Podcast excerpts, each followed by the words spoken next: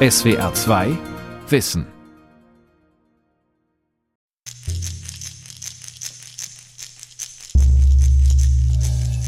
Wir wissen, dass Brände gelegt wurden. Wir erkennen es daran, wo sie beginnen, wie sie sich entwickeln und um welche Uhrzeit sie starten.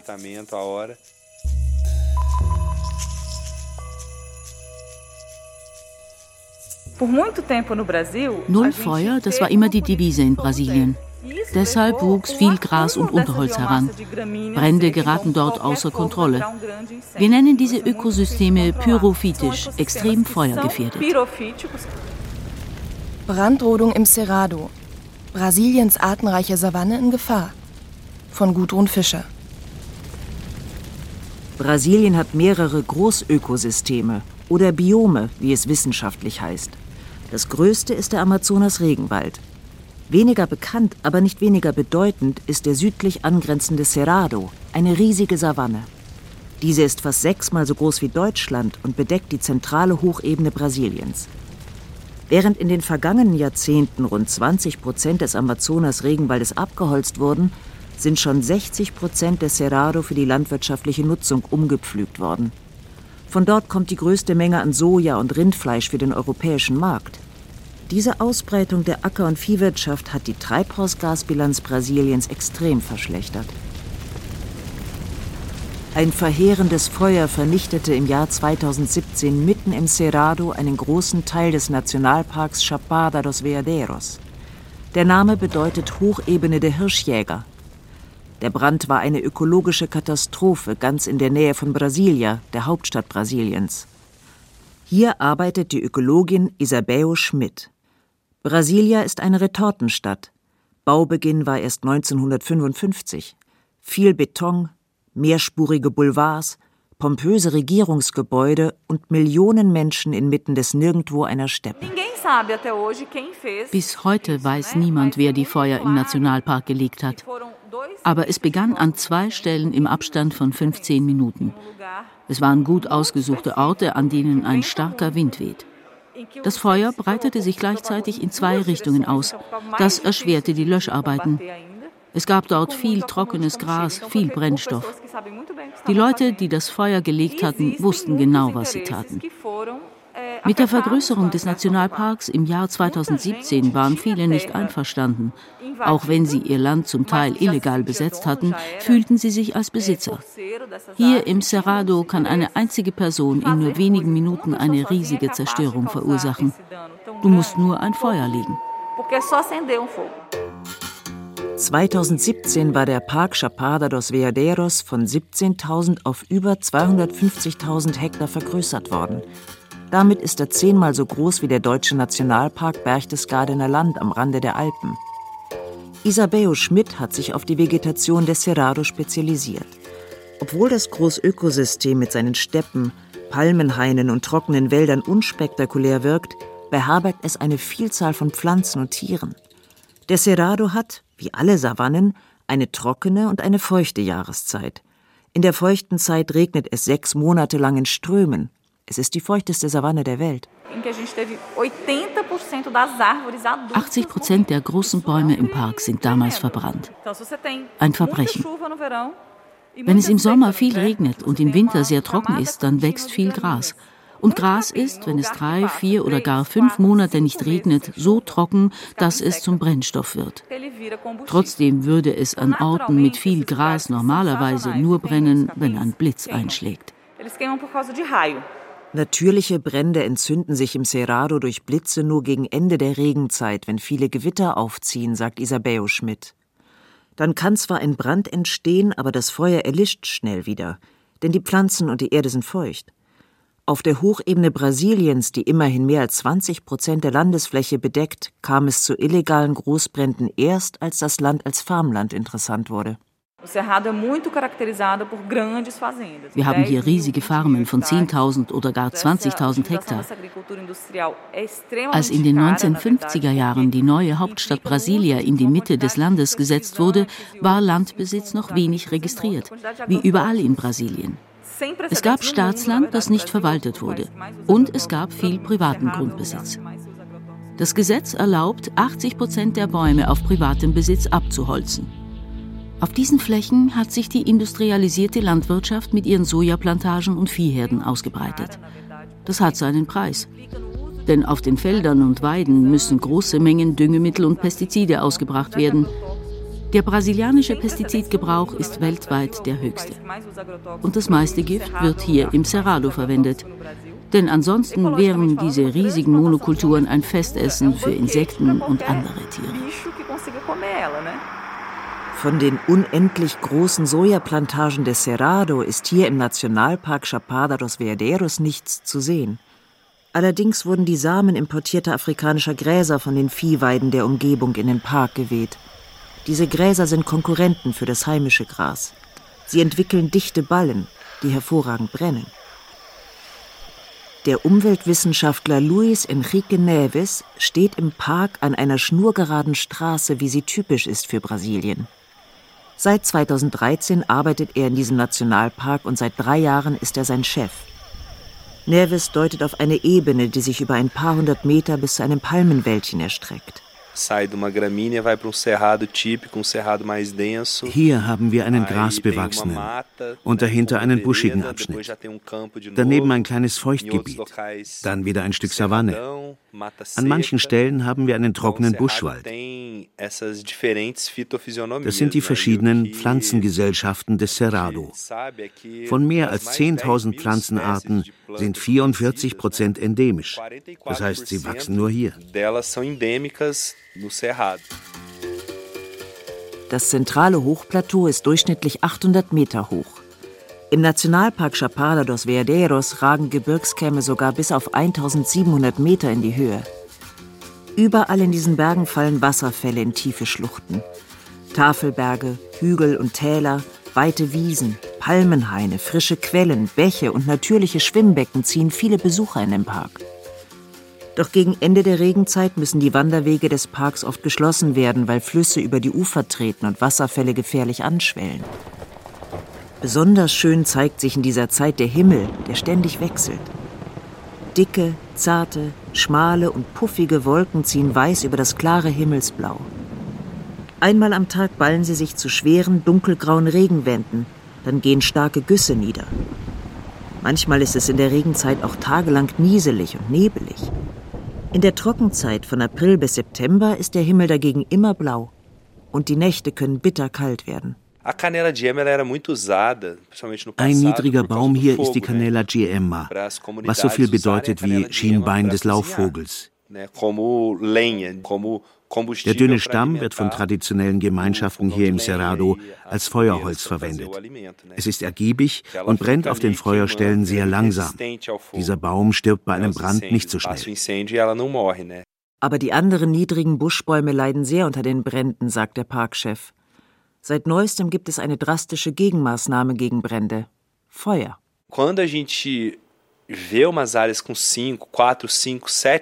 Wir legen jetzt selbst Feuer, wenn das Gras und Unterholz vier, fünf oder gar zehn Jahre unbehelligt gewachsen ist. Dieses trockene Gras ist brandgefährlich. Viele Pflanzen bekommen unter den dicken Grasschichten kein Licht und ersticken. Aber zwei, drei Monate nach unseren gezielten Bränden e sehen wir wieder eine hohe Biodiversität. Es wachsen dann unterschiedliche Grassorten und Büsche.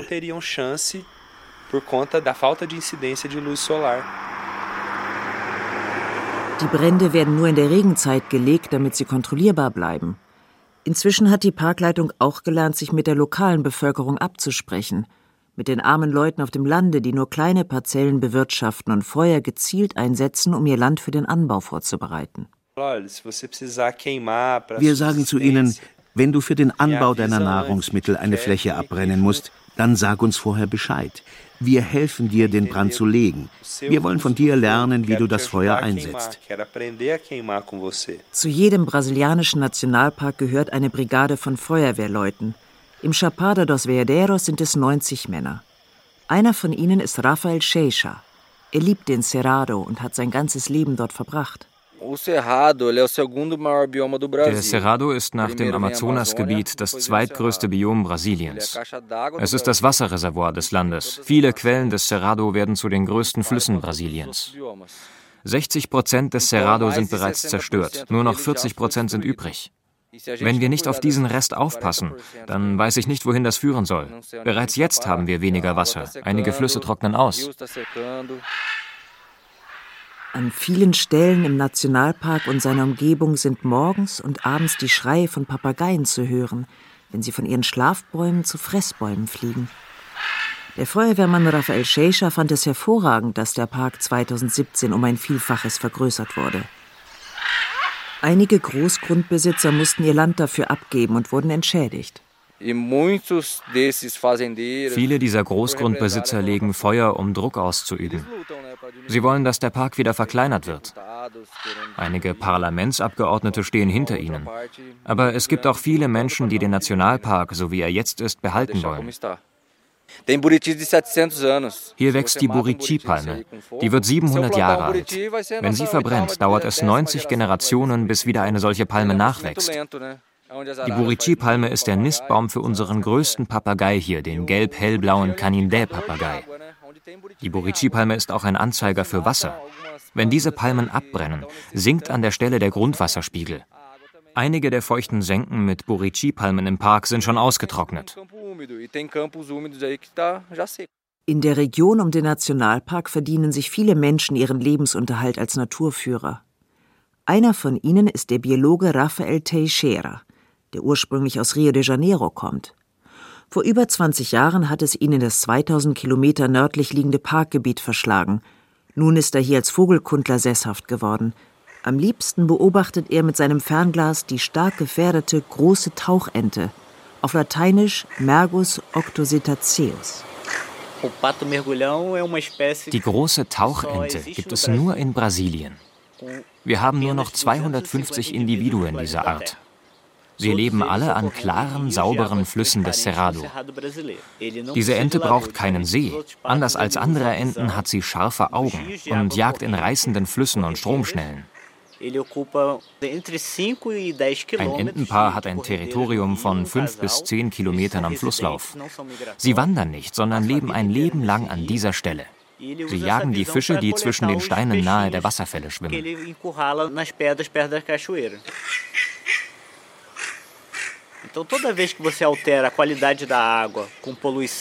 Wenn sich die Wasserqualität durch Umweltverschmutzung, durch Staudämme, Minenarbeiten oder ähnliches verschlechtert, wenn das Wasser trübe wird, dann kann diese Ente nicht mehr am Flussufer überleben.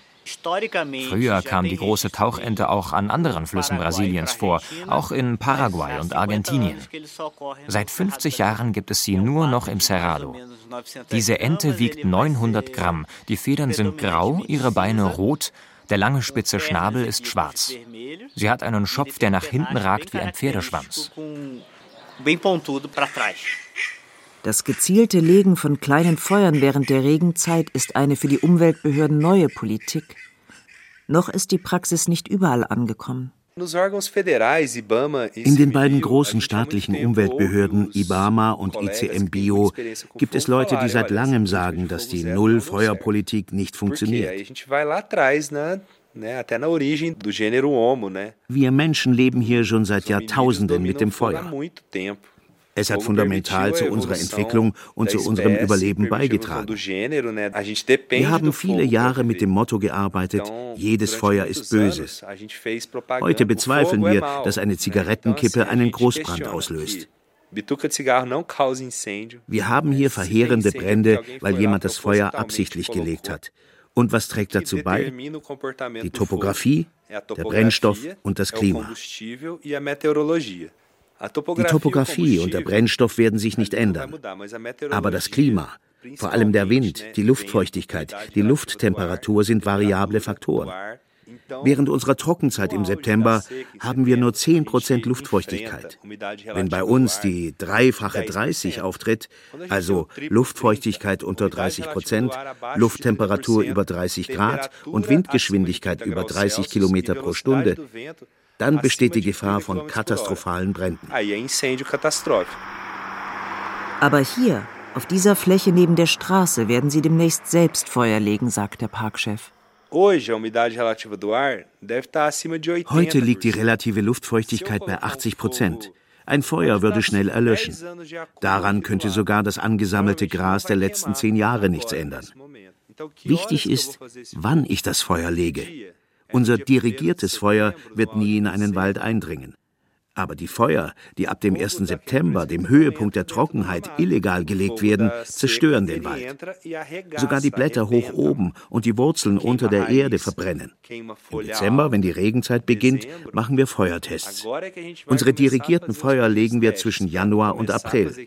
Da ist die Erde mit Wasser gesättigt. Neben den geplanten Feuern ist die zweite Strategie zur Erhaltung des Cerrado und seiner Bevölkerung ein nachhaltiger Tourismus. Er schafft Einkommensmöglichkeiten und die Bevölkerung in der Parkumgebung hat wirtschaftliches Interesse an der Erhaltung der Natur.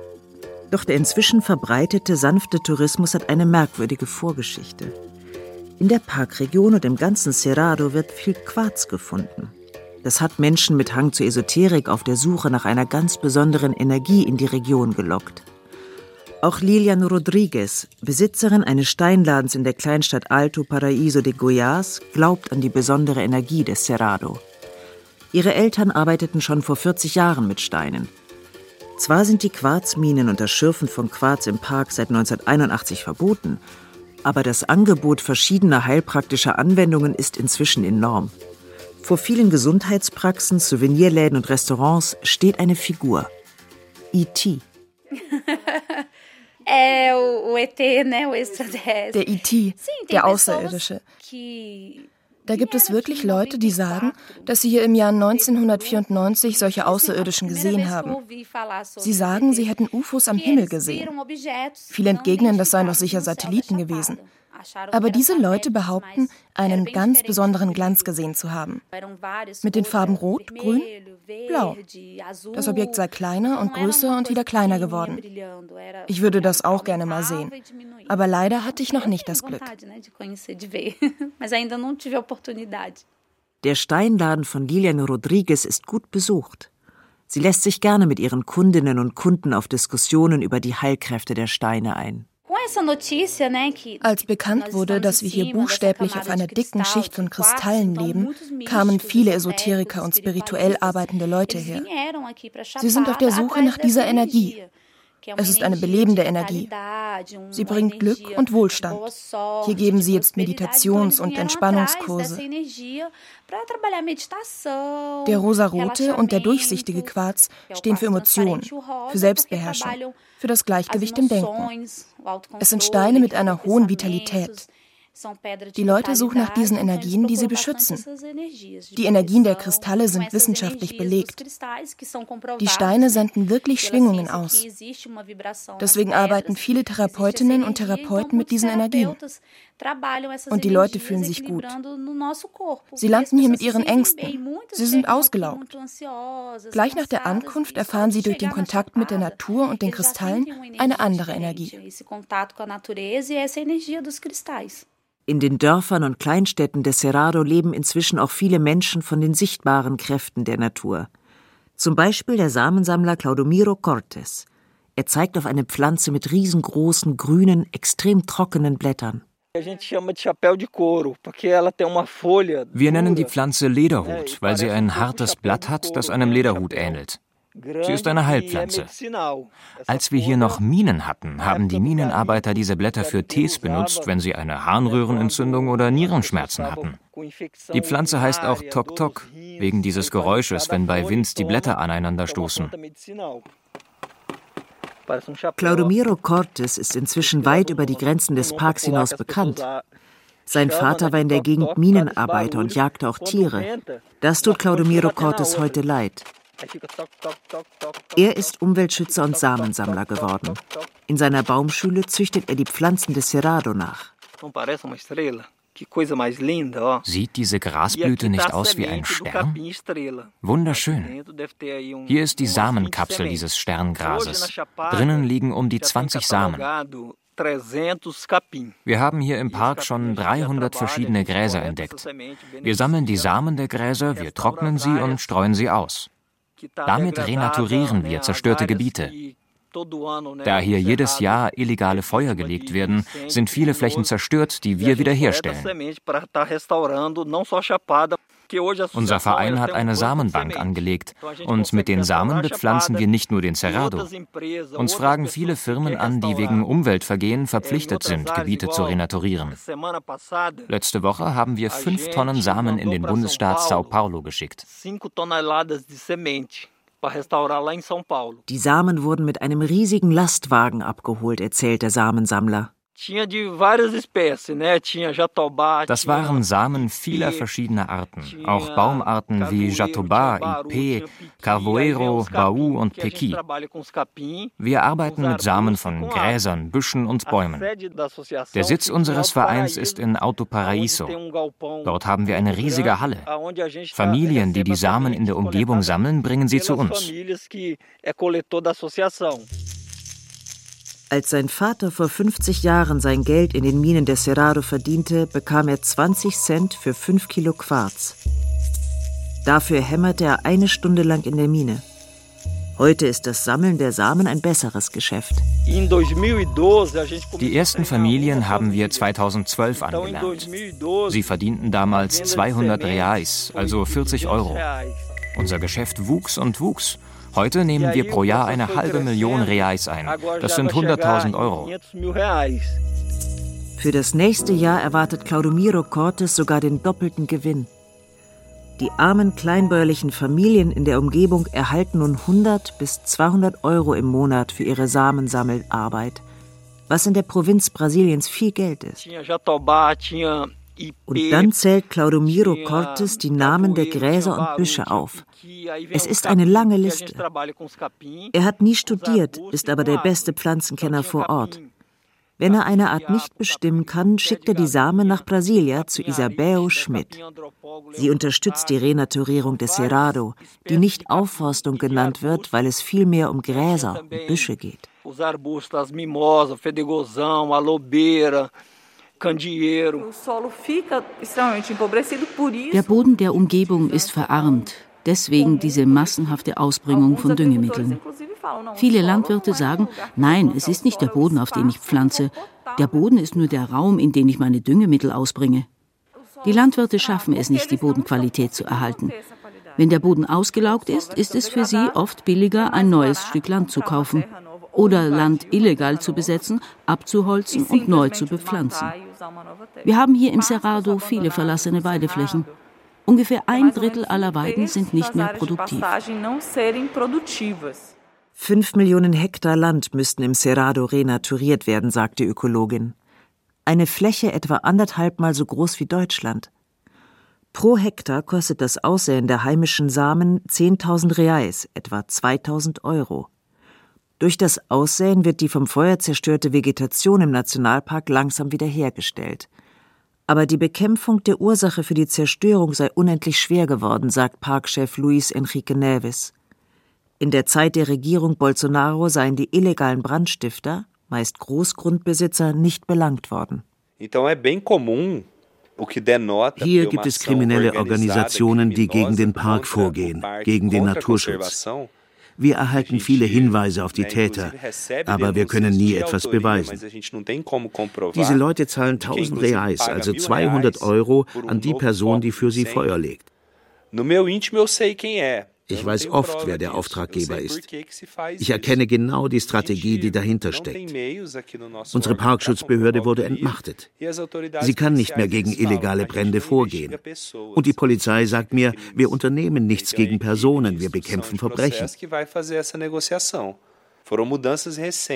Und wenn es mal zu einem Prozess kommt, gibt es Verhandlungsmöglichkeiten. Wir hatten viele Veränderungen in den letzten Jahren, viele neue Direktiven und Anweisungen von Regierungsseite, unglücklicherweise. Wenn also jemand im September Feuer an der Grenze seines Grundstücks legt und das Feuer springt in den benachbarten Nationalpark über, dann hat die Person legal und technisch vorgesorgt. Das ist zwar teuer, aber große Konzerne sehen auch ihre Anwaltskosten als Investition. Sie machen, was billiger ist. Die Natur zerstören ist manchmal billiger, als sie zu schützen. Wahrscheinlich wird weiterhin jedes Jahr ein Stück des Cerrado brennen. Vielleicht wird es unter dem neuen Präsidenten Luis Inácio Lula da Silva besser. Er hat versprochen, sich für den Umweltschutz einzusetzen. Auch in der brasilianischen Bevölkerung ist das Bewusstsein für den Wert des Bioms gewachsen. Landschaftsarchitektinnen und Architekten haben begonnen, Gärten mit Cerrado-Pflanzen anzulegen.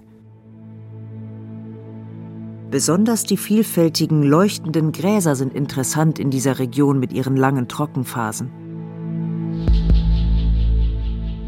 Drei Strategien haben sich als sinnvoll für die Rettung des Cerrado herausgestellt. Erstens ist es das gezielte Legen von kleinen Feuern in der feuchten Jahreszeit.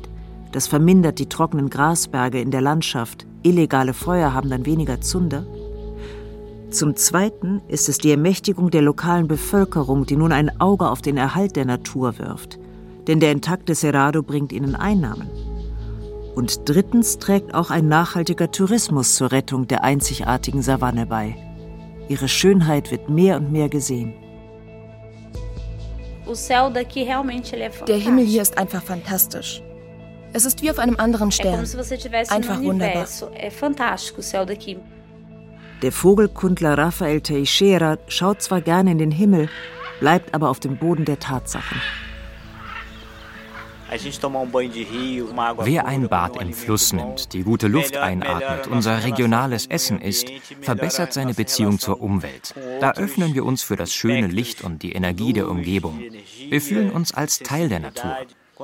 Aber ich halte keine Ausschau nach UFOs, nach unbekannten Flugobjekten. Ich suche den Himmel lieber nach bekannten Flugobjekten ab, nach Vögeln.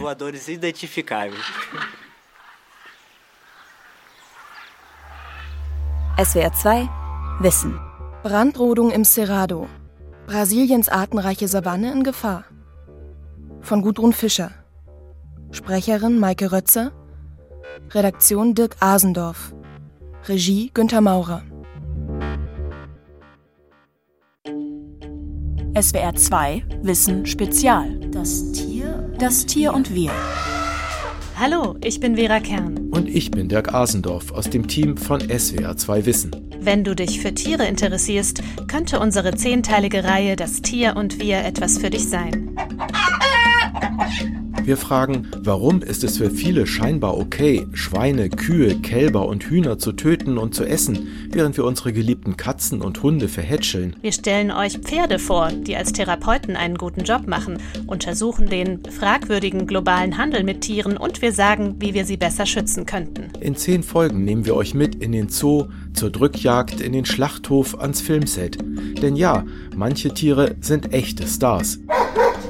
Die SWR 2 Wissenreihe Das Tier und wir gibt es in der ARD Audiothek, in der SWR 2 App und überall sonst, wo es Podcasts gibt.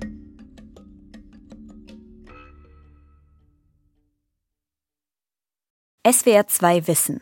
Manuskripte und weiterführende Informationen zu unserem Podcast und den einzelnen Folgen gibt es unter swr2wissen.de.